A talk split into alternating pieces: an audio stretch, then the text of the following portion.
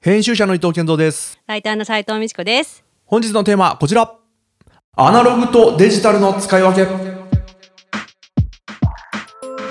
はい、まあね、あのビジネスの世界でではですね、もう本当にこう業務のデジタル化がそう進んでると思うんですよ。で、まああのライターの仕事もね、まあ私もライターも10年ぐらいやってますけど、その10年の間で私自身も結構こう紙からデジタルに変えたみたいなのって、まあ結構あったりするんでデジタル化進んでると思う一方、なんかね、いまだにやっぱりアナログの方がいいなとか、むしろデジタルからアナログに戻したみたいなのも、なんかちょこちょこあったりするんですよ。なのでねきっともしかすると私だけじゃなくて健三さんもなんかそういう面白いアナログとデジタルの使い分けしてるんじゃないかなと思いましてこう皆様にもねこうリスナーの皆さんにも役立つ使い分けの話ができるんじゃないかと思って持ってきました。おうん、ういいいですすね。いやなんかわかります。気持ちあの僕もその紙なんてもう今時ね紙なんてみたいなねデジタルでしょみたいなことをね思ってた側ですけど一周回ってねあのねもはやね逆にここだけは紙の方がいいんじゃないのとかね。あえてここは紙にしてみようかなみたいな発想がやっぱねここ数年で出てきたなと思いまして、まあ、まさしくねそのデジタルとアナログの使い分けだなと思いまして、まあ、今日はねそんなところね喋っていこうかなと思いますと。はい、えーライターの本音。悩めるライターの疑問や不安を解消すべく現役の編集者ライターが本音で語り合うポッドキャストです。この番組はプロライターの思考力が身につくオンラインスクールあなたのライターキャリア講座のサポートでお送りしています。第168回始まります。よろしくお願いします。はいお願いします。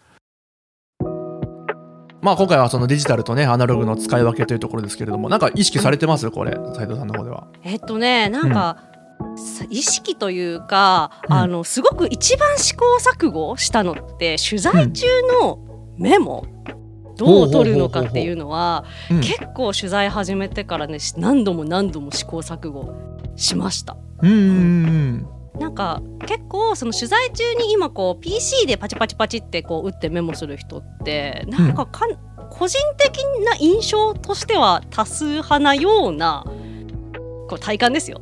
はあるんですけど、うん。私はね最終ねメモをアナログノートにね戻したんですよね。う。ん。なんでですかうん。それは？なんか理由ありました？うんとねやっぱりこう打ってるとなんか誤字とかが気になっちゃって取材に集中できないとかがあるんだよな。なんかこううんこうなんていうんですかね。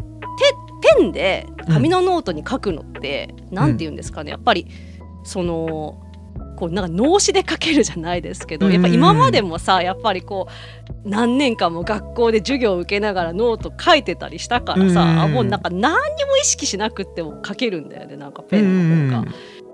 確からにそういう意味でより取材のしゃべるというか、うん。コミュニケーションとかに集中するためになんかそっちにしたってああなるほど。そのうん脳のねリソースを割かずに済むんですね手書きの方が。ね、あの効率化という意味ではさ、うん。結局原稿は PC でパソコンで作る、デジタルで作るんだからメモもデジタルの方が効率的っていうのはあると思うんだけどね。なんかその、メモって私メモしながらあこれちょっと突っ込もうとかもこの話、今こういうふうにこの人が回答してたけど抽象的だから突っ込むとか、なぜとかっていうのをマークですごい印つけてるんだよね、そのうん。頭の自分の思考も一緒にメモしてるから、はいはいはいはい。それってちょっとできないと思うんだよね PC だと。あ確かにここにチェック入れたいとかねここに丸つけたいとかってのがね。そうそうそうそうそう、うん一瞬ではできないじゃないうんうんうん、あ確かにそうで言われてみたらそうかもしれないですね。そのねうん。タイピング PC でやってるとねそれをそのうん。誤字とか見つけたりそのなんか開業の位置が変になったりしたらちょっと直したくなっちゃいますよね。なんかね。ね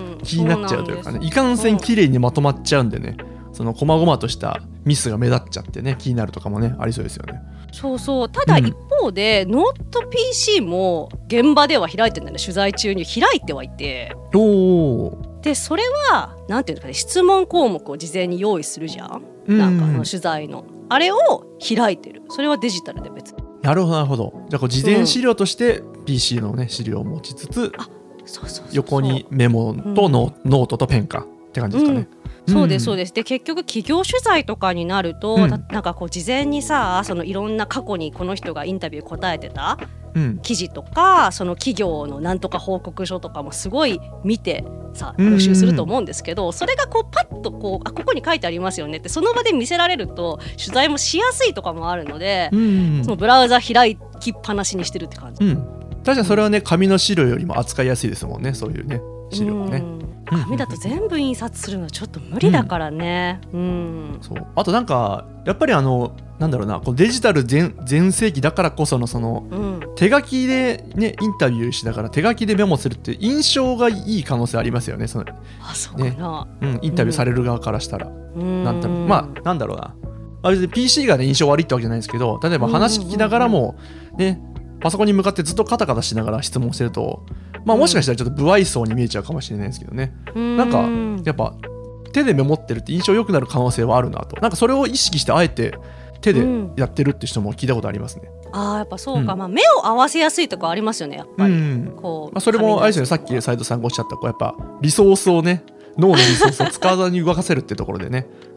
うんうん、うん、そうそうそっなんです。かそっか。あとねそのでもその手書きのメモでちょっと気になるところなんですけどこれ多分ね、はいはい。そのデジタルアナログの全体的なところに通ずるんですけど僕はあの、うん。手書きの字がめちゃめちゃ汚いんですよ。はいはいはいはい、でそれって例えばインタビュー中にそれこそのな,、うん。なんだろう。じゃあメモの中身見られたらめちゃめちゃ恥ずかしいなとか思ったりその自分でこう何かをねメモするにしても後で見返して何書いてるか分かんなくなりそうだなっていう不安があるんですよ。その字汚い問題ってなんかどう思います？その手書きでやる際に。もう私もすごい字汚いからで、うん、筆圧が私すごい強いんですよ、おう、だから結構ガツガツ汚い字でわーってうん、書くので時々覗かれておこいつすげえノート書いてるみたいな俺 時々これ覗かれるんだけど。うん。そう。最近はもうなんか逆にもうなんて言うんですかね。もう逆に私しか読めないような覗かれても全然わけわかんないような文字で書いて、うん。でなんかなるべく早めになんかそのメ、ノートにしかメモしてないところはなんかこう写すっていうかこうデジタルにメモし直すみたいな、まあ非効率かもしんないですけど、うん。なんかそういうようにしてるかも忘れないうちに。なるほどね。うん、あでもやっぱ、うん、まあそういう、まあちょっと字が汚いみたいなのは、まあもうしょうがないですね。手で書く以上ね。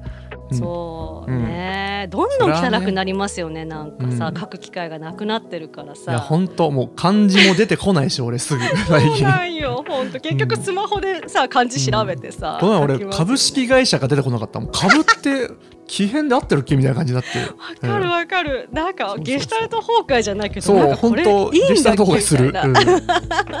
まあちょっとそれもね、もしかしたらね、そのアナログのまあデメリットっていうかね、デメリットでもあるかなと思うんですけど、確かにね。例えば、うんうんうんうん。今のはインタビューのね、話だった。ね、はい。取材の話ですけど、うんうん。他の業務で何かこう使い分けてるものあります？アナログとデジタル。まあ基本は今時ね、はい。デジタルなのかなと思うんですけど、あえてアナログにしてるものとかってあります、ああそうですね、えっとね細かいめっちゃ細かいタスク。例えば今日誰々さんに電話するとか今日誰々さんに返信するとかってめっちゃ細かいタスクはなんかデジタルじゃなくて紙の付箋を PC に貼ってるはあ、はあはあは。あ、あーそれは僕もやりますね。よく考えたら。うんやりますやります、うん。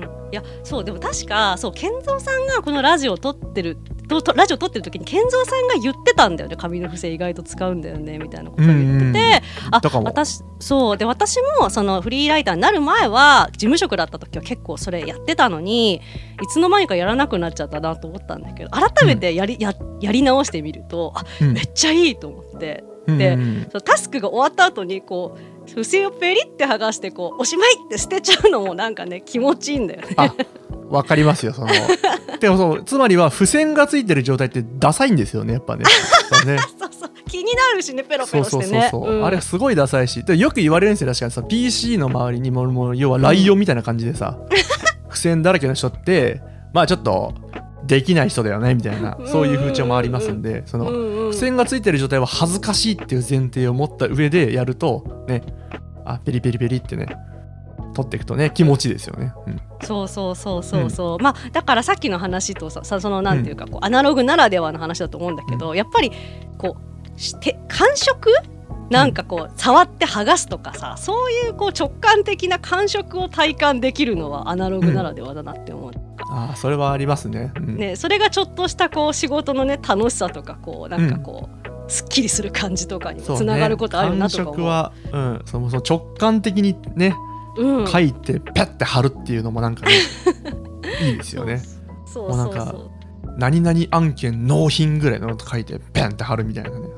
そうそうそうそう。そうそうそうやってますね。うん。ねえいいですよねあれね、うんうんうん。確かに僕もやってんだそう思うと。あんまり僕もねアナログそんな使ってないかなと思いつつも、うん。今聞いているとあ多少使ってるなと思いましたね、えなんかその健三さんもあえてアナログになんか最近とかってうん。冒頭におっしゃってましたけど、具体的になんかあります？そうですね。例えばそうです。タスクとかはなんか、そのちょっとね大きめのな A4 よりももう一個上のサイズのノうーんトに、なんかもったいないぐらいに殴り書くっていうのをやって ちょっとねなんかわかるわかる。図解するわけでもないけど図解してるような書き方をしてさ、もうめちゃめちゃでかい字で例えば納品とか書いてさ 矢印書いてさ、うん、いつとかなんかなんか思ったこと書いたわりして。とかそのなんかアイデアをメモる時とかもあの大きめの字でもう5文字ぐらいを1ページに5文字書いて終わりぐらいのレベルの、ね、大きさで書いたりすると、なんか仕事してる感ありますよねなんかね。すごい。アイディアマンっぽさなんかね。わかるわかる。なんかさその同じ大きい文字を書くんでも、そのデジタルのゴシックとかで、こうデジタル上で大きい文字を書くのと、うん。手書きでさ自分の手書きの文字でなんとかって納品とかって書くのってやっぱインパクトが違う気がするんだよななそうですね。確かにその、でデジタルで打ち込むともう全部同じねさ普通にやったら全部ね文字のサイズ同じだし綺麗にねまとまってて、うん。ね、フォントもサイズも11とかそのぐらいのねレベルのものが続くんですけど、だからそういうことじゃないんですよね。なんかね、もっとこうぶつけたいんですよねこっちはね。う んそうそうそうそう。そう。感情もそのままにね。そうぶつけたい。やっぱさね斉藤さんがおっしゃったようにやっぱねなんか、もう何も考えたくないんですよやっぱりそのその作業に。綺麗にするとか考えたくないんですよ。だからもう汚くていいよっていう意味での手書きですね、僕はやっぱね。ああなるほど、うん。あそれはいいかもね。それこそあのさっきの私がノートに手書きする、取材のノート手書きするのと一緒でさ綺麗にすることにやっぱリソースを割かないっていう発想だよね、それも。うん、そうですね。まあそれだわ多分、うだからもう綺麗にしたくなっちゃうんですよ、どうしてもあのねドキュメントシートとかさ使うと、うん。うん。どうしてもなっちゃうから、うん。そんなのは別に人に見られないんだからもういいんだよっていう意味の手書きノートにしてますね。なるほど、じゃあもう一個そのじゃうん。あ例えば付箋のでタスク管理するののメリットとしてさっきねあの直感的に剥がしたりなんとかっていう話もあったと思うんですけど、なんかねもう一個ねやっぱりねなんていうんですかねこうひ開くというかさそのその画面を開く。例えばタスク画面を開くとか、うん。スマホをこうちょっとロック解除するっていうそのひと手間をなく目につくと思うんだよね。あー確かに確かに。うん、そう。で私それですごくあの何年か前からやってることがあってあの取材前の準備、こう準備あるじゃんレコーダうんーとか、そのじゃあ替えの電池も一応取っておくとかカメラでカメラ充電してるとかさあと財布とかっていうのを持ち物リストっていうのをうん。なんかねなんて言うんですかね A4 ぐらいのやつにそれはまあちょっとデジタルで一旦表を作るチェックリストの表を作ってるんだけど、うん。それをクリアファイルに固めのクリアファイルに挟んでうん。で出かける前に水性ペンでこうチェック入れていくっていうそれをカバッグに入れたらうん、はわかるかな？なんか。わかりますわかる。えそう要はチェックリスけ消せるんですか？じゃあ後でその。そうそうそうそうそう、うんうん。何回なるほどねも消せるっていう、そう取材の時に持っていくものって大体一緒だと思うんで、うん、そうそう。でなんかだけどそのチェックっていうのをいちいちスマホ開いてチェック入れるとかって結構面倒くさいと思う、めんどくさいですね。そう面倒くさいし、あと私スマホにメモしてもスマホ忘れるから普通に。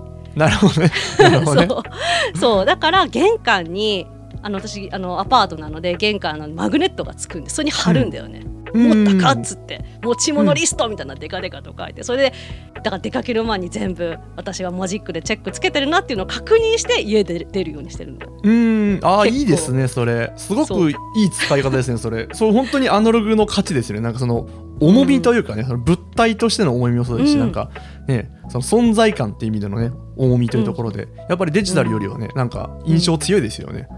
そうそう。やっぱそれもね、うん。自分の手でチェックしたんだっていう感じになるもんね、確かに。作業した感はねありますね。そうなんかね やっぱねあのスマホのチェックとかってやっぱね、うん。ちょっと惰性でやってるとこあると思うんですよ。多分なんかむしろ例えばね忘れ物チェックとかする時もうん。もどうせ忘れないだろって言ってチェックしちゃったりするじゃないですか。う んわかるわかる。うんうん。とかできちゃうんですよそういうことがね。うんそれダメですよね。うんうん、そうそう。結局開かないとチェックできないもん、その画面を開くとかしないとチェックできないから、まあそういう面面面ではもうペンだけあればチェックできるって状態にねしてるっていうのはあるかいな。大事だよな。例えばだって僕今そのアプリでちょっと全然違ううん話ですけど、話ですけど、うんうんうん。うん。あの家の中で育ててる植物が何個かあるわけですよ。でそのあアプリでそのいろいろ情報入力してるんで次の水やりいつですよみたいなのが通知が来るんですよ。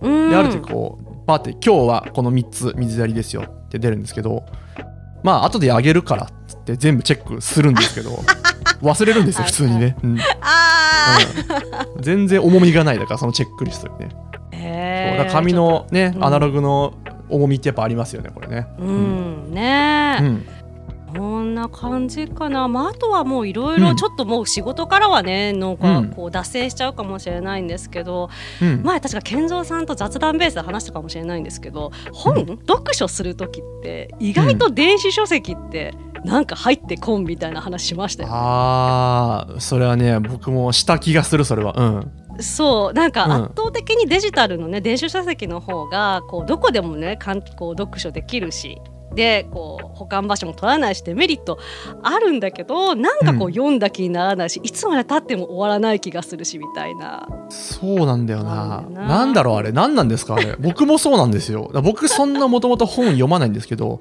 本当に電子書籍ってなんか買ったらうなんかもう終わりぐらいのレベルなんですよね僕。あー。うん。なんだろうか10ページ読んでおしまいぐらいの感じなんですけど、うん。やっぱ紙にするとそこそこなんかなんだろう読ん読んでみようだったり読んだ感があったりするんですよね。うん。うん。何なんですか。なんかまあやっぱ積んどくって言葉があるじゃないですか、うん。よくこう買ったまんまこうね積みゲーの読書版だけど、うん。やっぱ目につくからまうんあちょっと手に取ってみようっていう気にもなりやすい、し。ううん。ん。でいやそれこそで直感的に進捗が厚みでページの厚みで分かりやすいしとかも。それありますね。どこまで読んだかとかがね電子だと分かんないんですよね、今何してんだっけってなりますよねそうそうそう、う。ん。まあなんか見れるんだけどね、何パーセントとか見れるけど、なんか数字とかで言われてもピンとこんみたいなね、うん。どうしてもありますよね。そうそうそうそう。テンションはまず上がらないしねそのなんか。そうそうそうそう前回どこまで読んだんだっけとか思いながら。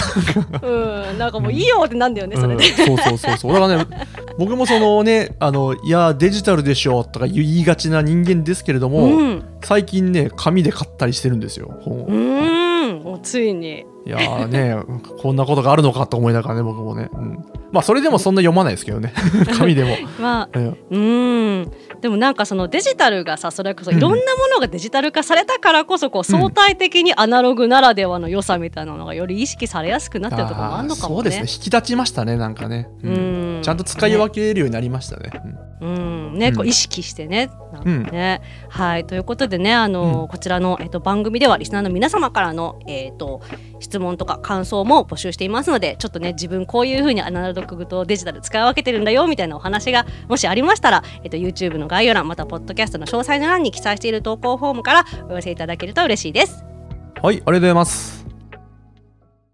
それでは後半いきますか。後半です、えー後半フリートークの時間でございますはい、今日はちょっと告知をさせてください。おお告知？何ですか、うん。なんか芸能人みたい。いやあのあとですね私はあの今、まあ、ライターフリーライター、うん。商業ライターやってるんですけど、うん。あのね小説もね実は書いてるんですよ。別のねあの名義で書いてるんですけどそれで小説の新作をねちょっとこの度出すことになりましてですね。いいですね、はいまあ、あの自費出版というかこう自主制作、まあ、うん。同人誌、同人誌って言ったらちょっと二次創作っぽいけど、まあ、オリジナルの、うん。まあ、純文学の小説なんですけど、うん。それをですね、えー、と2月25日ちょっとイベントがね、まあ広島であるんですけど、うん。そちらでねあのブースを出して手売りすることになりましたので、もしよかったら遊びに来てねというねうん。告知なんです。そう、はい。地元でやるってことですか？じゃあ広島ってことは。うん。そうです。ちょっとね詳細をお話しすると、うん。えっ、とね文学、えっとイベントの名前としてはあの文学フリマっていうはいはいはいはいよく聞きますね。そうですそうですそうです。まああのなんていうんですかねこう自らが文学と信じるものをえー、と手売りするみたいな、まあ、展示即売会っていうような趣旨なんですけど、まあ、東京の他に結構全国で、えー、と開催してて、まあ、今回はそれこそ地元広島でもやるのでじゃあ出すことにしたっていうような経緯になってます、入場無料です。ほうはいほうほうほう。なんか、うん。作品名とか言います、はい、言いましょう、えっとえっと私の眠る図書館自転車で走る僕っていうタイトルのね小説を売ります、はいそう。うん。だからあれなんですよそのこのこ今うん。日告知されるって話を実は僕しうん知らなかったんでもっとこう仕込んどいてくださいよ僕にその タイトルとか。今タイトル初めて聞きましたからね僕。そうそうそう。そうそう。だから売る新刊はそれで、うん。でブース名とかはねちょっとまた別になっちゃうんですけど、ね。メルヘンサイケデリアっていうねもう中二病バチバチのうん。あのブース名なんですけど私がこうねおりましてですね。で、うん。今回小説さっきの言った「私の眠る図書館自転車で走る僕」以外に、うん。えー、と3冊出すんで合計4冊ね、うん。ちょっとあるので結構選べる感じになっております。ほうほう。はい、これは紙ですか？そうです。紙です。紙だけどおー。うん。そうだけどあのねそうなんです。いいいい質問。今おいい質問です。よかった。打ち合わせしてないからこれ。ちょっと パス出せるか分かんなかったけどよかった。うん。言っとけばよかった。あのーそう。えっ、と電子でもね売ります、おーはい。いいですねこれは。うん。うん。電子書籍の方があの、うん。実はお得なんです。かなり、うんうんやっぱね紙印刷するのってやっぱお金かかるんだよね。うんうん。やっぱりなんだけど電子だと本当に。もうなん半半額以下とかで買えたりするんで。ほうほうほうほう、ん。そうなんですね。そうそうそうそう。ぜひぜひそれもお求めいただければと思うんですが、うん。いやあのねじゃあここまでがちょっと告知として、あそうですね、まあ、詳細なまた時間とかはまたツイッター、うツイッターじゃない X とかでも告知しようと思うんですけど、ちょっとせっかくなラジオなんでね裏話とかもね話していきたいと思うんですけど、いやあのね5年ぶりなんです私この文学フリマに出展するの。でその5年の間に、そう私もさやっぱ変わってきてるじゃん。やっぱさすがに小説の書き方とかも含めて、文章の書き方もそうねいろんなこと変わりますね多分ね。もう時代も変わり 生活スタイルも変わりと。うん そうそうなんですけど一番ねなんかお大きいなって思ったのがいや自分の小説売りたいっていうたくさん売りたいっていう気持ちがねすごい高まったっていうほうほうほうほう大きいっていうかうん。なんか今まで昔5年前まではまあどうせ趣味でやってるしプロになりたいわけじゃないからねなんかあの気に入った人がピンときた人が買ってくれればそれでいいかぐらいの感じだったんですよ。うんうん、なんだけどなんかこう今それこそ商業ライターというか物を売るライティングをずっとやってきた中で、うん。自分がいいと信じているものであってもさその良さをやっぱ伝えないとうん。売れないっていう、まあ、当たり前のことに改めてなんか気づかされたねやっぱ強く。うんうんうんそう。なのでもうその4冊出すんですけど全部にさ、コピーを新たに考えてさコピーライティングうんしてさ。そう。私はこのために商業ライターを何年間もやってきたのではなかろうかとこうねうん。思ったぐらいちょっと頑張ったんです売るための、これは熱いね。いいですね、うん、いいですねとても。うん、うん。いやなんかねそのこのラジオでも昔言ってたと思うんですけどその、今まで小説家にもともとなりたくってあのそれでこうちょっと文章の勉強しようと思ってライターの世界入ったらどっちかっていうとこう広告業界寄りの商業ライターになっちゃってうん。なんかよくわかんない道に行っちゃって小説はあんまり書けてないしなんかうむむみたいなさ悩んでた時期もなんかあったんですよ。うん。だけどそれがこう今こうなんていうかつながったというか、うん。売る文章力ももちろんね上がっただろうし、うんうん。その売るっていう発想マーケティングとかさそういうこうコピーライティングみたいのをすごい鍛えてきたからだからそれがちょっと一つにこうつながって結実なしてるほど。売ろうみたいな、ね。うん。必要なあれだった道だったんですねこれまではやっぱね。そう必要な道だったんだと思いました、本当に。なんかこうね。過去の自分に報告したくなりますねそれなんかね。いやなんか泣けるね、エモいね、うん。なんか。ねとてもいい いい話だなと僕は。いやでもね本当うん。今聞いてて思ったんですけど例えばさこのポッドキャストもそうですけど、なんとなくやっぱ僕、うん。まあ半分ぐらい趣味なんでみたいなそういう発想を持ってるんですけどそれってなんか、あまりいい方向に働かないよなともたまに思うんですよね。うん。やっぱ弱いよね、それだとね。なんかうんガッツがないというかね、うん。その趣味だからってなんかちょっとある種逃げにもなるじゃないですか。その全力を出さない、ね口実にもなりかねないので。そういうところで今はね斉藤さんがその売りたいって思えるっていうのはなんかすごい勇気が必要なことだなと僕は思うんですよね。